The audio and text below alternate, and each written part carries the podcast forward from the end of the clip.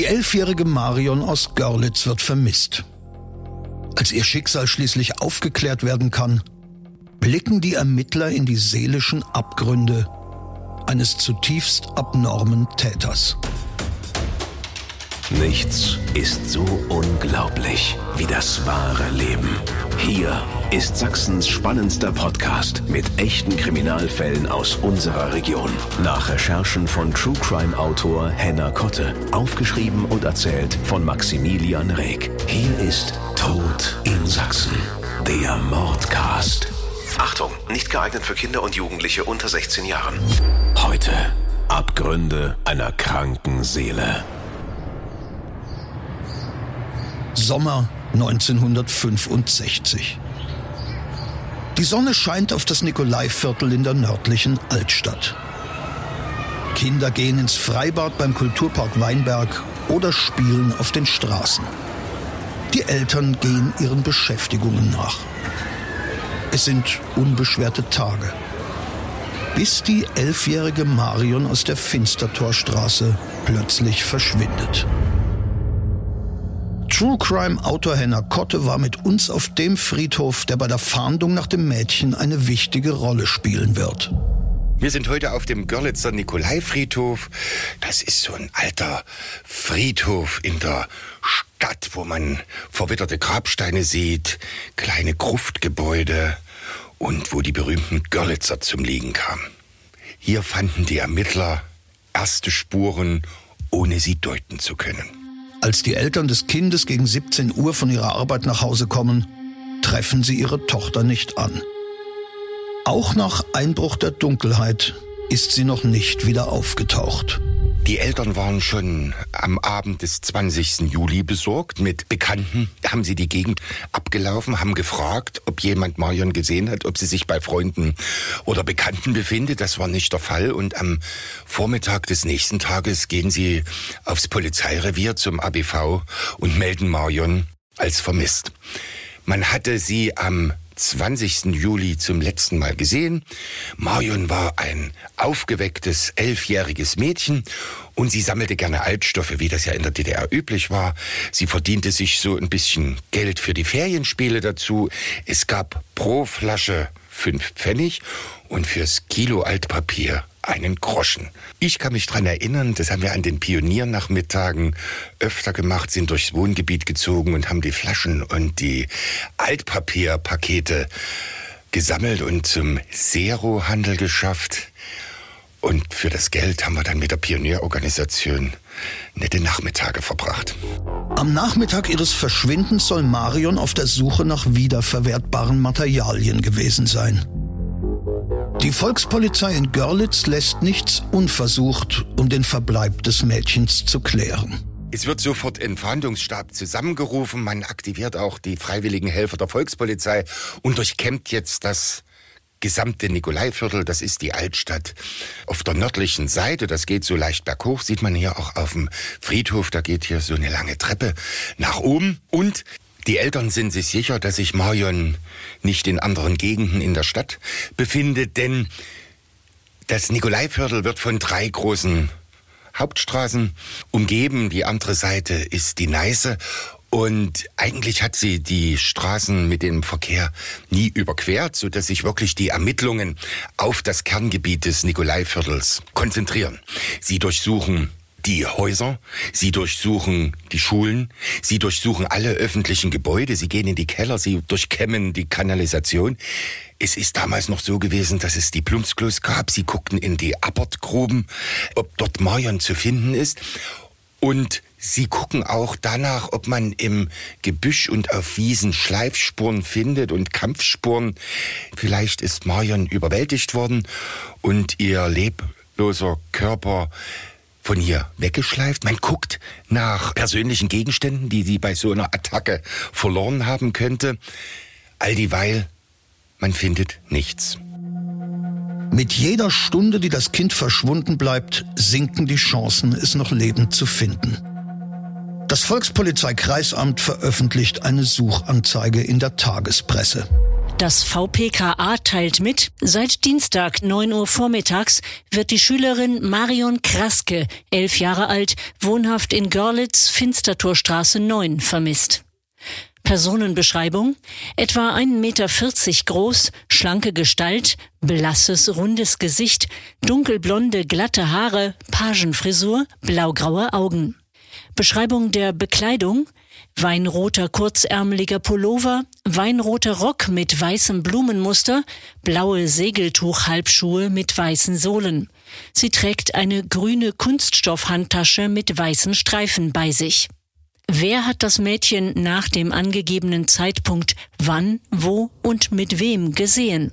Als auch die Öffentlichkeitsfahndung keinen Erfolg bringt, übernimmt die Dresdner Mordkommission die Ermittlungen. Die Kriminalisten kommen in tierischer Begleitung. In Pretsch sitzt die Spezialschule für Diensthundewesen des Ministeriums des Innern.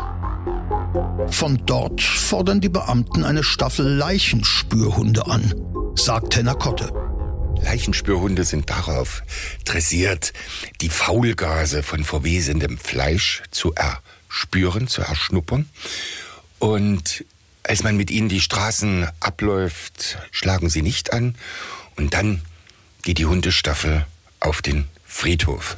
Die Hundebetreuer wissen, dass das ein diffiziles Unternehmen ist, auf einem Friedhof liegen in den Gräbern und in den Grüften Leichen und das desorientiert die Hundestaffel. Also die Tiere laufen hin und her über die Wiesen zwischen den Grabsteinen herum und können nichts Genaues erriechen. Doch dann beginnen die Hunde an einer bereits verfallenen Gruft mit den Pfoten zu scharren. So zeigen sie ihren Führern an, dass sie fündig geworden sind an der westlichen Mauer. Dort schlagen sie an. Doch ist diese Gruft bereits von den Leichen gesäubert. Schon vor über 50 Jahren hat man die Gebeine aus der Gruft herausgebracht und sie wurde mit Kriegsschutt verfüllt, also mit den Trümmern des Zweiten Weltkriegs. Man befragt die Friedhofsleitung und die Verantwortlichen schauen sich die Gruft an und sagen, hier ist nichts verändert worden, die sah seit Monaten so aus. Hier kann keine Kindesleiche versteckt sein. Das Innere der Grabstelle ist zunächst nicht zugänglich, weil der Kriegsschutt bis auf eine kleine Öffnung den Zugang versperrt. Ob die Diensthunde tatsächlich den Geruch einer frischen Leiche angezeigt haben oder nur von anderweitigen Friedhofsgerüchen irritiert sind, ist fraglich. Um sicher zu gehen, tauschen die Ermittler die erste Hundestaffel komplett aus und wiederholen die Suche. Die zweite Staffel der Leichenspürhunde zeigt auf dem Nikolaifriedhof hier genau dieselben Reaktionen. Zunächst laufen die Hunde etwas desorientiert hier über die Wiesen. Und genau an dieser Gruft zeigen sie dasselbe Verhalten. Sie fangen an zu schauen, was ein Zeichen ist, dass hier Leichengeruch austritt. Daraufhin wird die Gruft geräumt. Also man schafft den Schutt aus diesem kleinen Gebäude heraus und findet keine Spuren in der leeren Gruft. Nur ein kleines Belüftungsfenster auf der anderen Seite, aber auch von da kann eigentlich kein Leichengeruch kommen, denn davor ist eine Mauer. Also man hat genau an die Friedhofsmauer ein Haus gebaut, was an die Friedhofsmauer grenzt. Die Bewohner des Hauses sind bereits zu Anfang der Fahndung vernommen worden. Es ist ein älteres baufälliges Haus, in dem zwei Mietparteien wohnen. Im ersten Stock wohnen zwei ältere Damen und im Erdgeschoss ein geschiedener 34-jähriger Mann, der auf dem Friedhof arbeitet. Der 34-jährige Mann heißt Bernhard Seidel, hat drei Kinder. Die Frau hat sich scheiden lassen und er hat in diesem etwas desolaten Haus seine Wohnung gefunden. Die Bewohner des Hauses sind bereits überprüft worden und Bernhard Seidel gab zu Protokoll, dass er bis 13 Uhr am Tag des Verschwindens von Marion geschlafen habe. Man hat auch die Wohnung kontrolliert. Es fanden sich keinerlei Spuren im Erdgeschoss, die auf eine Gewalttat hindeuteten. Die Beamten laden die Ex-Frau Seidels zu einer Vernehmung, um unauffällig mehr über ihn herauszufinden. Die Geschiedene hat nichts Gutes über den Friedhofsmitarbeiter zu berichten. Sie beschreibt ihren Ex-Mann als verschroben und gewalttätig. Und sie verdächtigt ihn sogar des sexuellen Missbrauchs seiner ältesten Tochter. Anna Seidel sagt aus, dass sie am fraglichen 20. Juli am Vormittag gegen elf ihren Mann auf dem Obersteinweg aufgesucht habe. Sie habe geklingelt, sie wollte mit ihm über Unterhaltszahlungen sprechen. Er hat allerdings nicht die Türe geöffnet, doch war sie sich sicher, dass er zu Hause ist, denn sie hat aus der Wohnung Geräusche gehört. Das steht im Widerspruch zur Aussage Seidels, der am fraglichen Tag bis 13 Uhr geschlafen haben will. Die Beamten beschließen, ihn und seine Wohnung noch einmal zu überprüfen, sagt Henner Kotte. Am 5. August suchen zwei Kriminalbeamte Bernhard Seidel auf seiner Arbeitsstelle auf. Er hebt auf dem Friedhof gerade ein neues Grab aus und sie beobachten ihn aus näherer Distanz und stellen fest, dass der Mann mit sich selber spricht und diesen Reden können sie eigentlich nicht folgen. Das ist völlig wirres Gestammel. Die beiden Volkspolizisten sprechen ihn an. Seidels unerwartete Reaktion auf das plötzliche Auftauchen der Ermittler ist erschütternd. Und völlig überraschenderweise sagt Bernhard Seidel zu Ihnen, ich weiß, warum Sie hier sind, ich weiß, warum Sie mit mir in die Wohnung gehen, Sie sind wegen dem Verschwinden von Marion Kraske hier, ich habe sie umgebracht, sie liegt in meiner Küche. Gemeinsam begeben sie sich nun in die Wohnung des 34-Jährigen. Man bemerkt einen eigenartigen Geruch, weniger nach Faulgas, sondern nach Essig. Er schiebt seinen Küchenschrank von der Wand und hebt die Dielenbretter ab, zeigt auf das Loch und sagt, das ist mein Labor. Offenbar hat Seidel unter seiner Küche einen geheimen Raum angelegt und sich dabei bis zur benachbarten Gruft vorgearbeitet. Als die Beamten in das Loch schauen, sehen sie einen unförmigen grauen Klumpen. Auf die Frage, was das denn sei, gibt Bernhard Seidel die Antwort. Ich habe Marion eingegipst. Den Gipsklumpen mit Marions Leiche habe er mit Essig getränkt, um den Verwesungsgeruch zu überdecken. Doch die trainierten Spürhunde konnte er damit nicht täuschen. Der Geruch ist durch die Fundamentwand des Hauses bis in die Gruft gedrungen, vor der die Hunde angezeigt haben. In der Untersuchungshaft gesteht Seidel, was im Haus am Obersteinweg geschehen ist. Bereits einen Tag vor dem Mord hatte er das Kind beobachtet und mit der Aussicht auf Altglas in seine Wohnung gelockt. Und er brachte zwei Bierflaschen, worauf sich Marion wunderte, denn das sind Pfandflaschen. Dafür kriegte man 60 Pfennig. Und hat sie gesagt, wollen Sie die nicht selber wegschaffen? Und hat er gesagt, nein. Und sagt dann zu ihr, ich gebe dir die Flaschen, wenn du auch etwas für mich tust. Und beginnt das Kind zu streicheln. Und das endet damit, dass ihr ihr sogar die Schlüpfer herunterzieht. Aber nach kurzer Zeit lässt er davon ab und bittet Marion am nächsten Vormittag wiederzukommen, dann hätte er noch ein Packen Altpapier für sie. Das Mädchen ist tatsächlich naiv genug und erscheint am nächsten Tag wieder bei dem 34-Jährigen. Doch diesmal gibt sich der Täter nicht mit flüchtigen Berührungen zufrieden und versucht, das Kind zu vergewaltigen. Das Kind schreit vor Schmerzen und aus Angst, dass die älteren Damen über ihn das hören, drückt er Marion Kraske die Kehle zu und er drückt sie ihr so lange zu, bis er sicher ist, dass das Kind gestorben ist. In den weiteren Vernehmungen bestätigt sich auch der Verdacht seiner Ex-Frau. Er habe seine älteste Tochter missbraucht.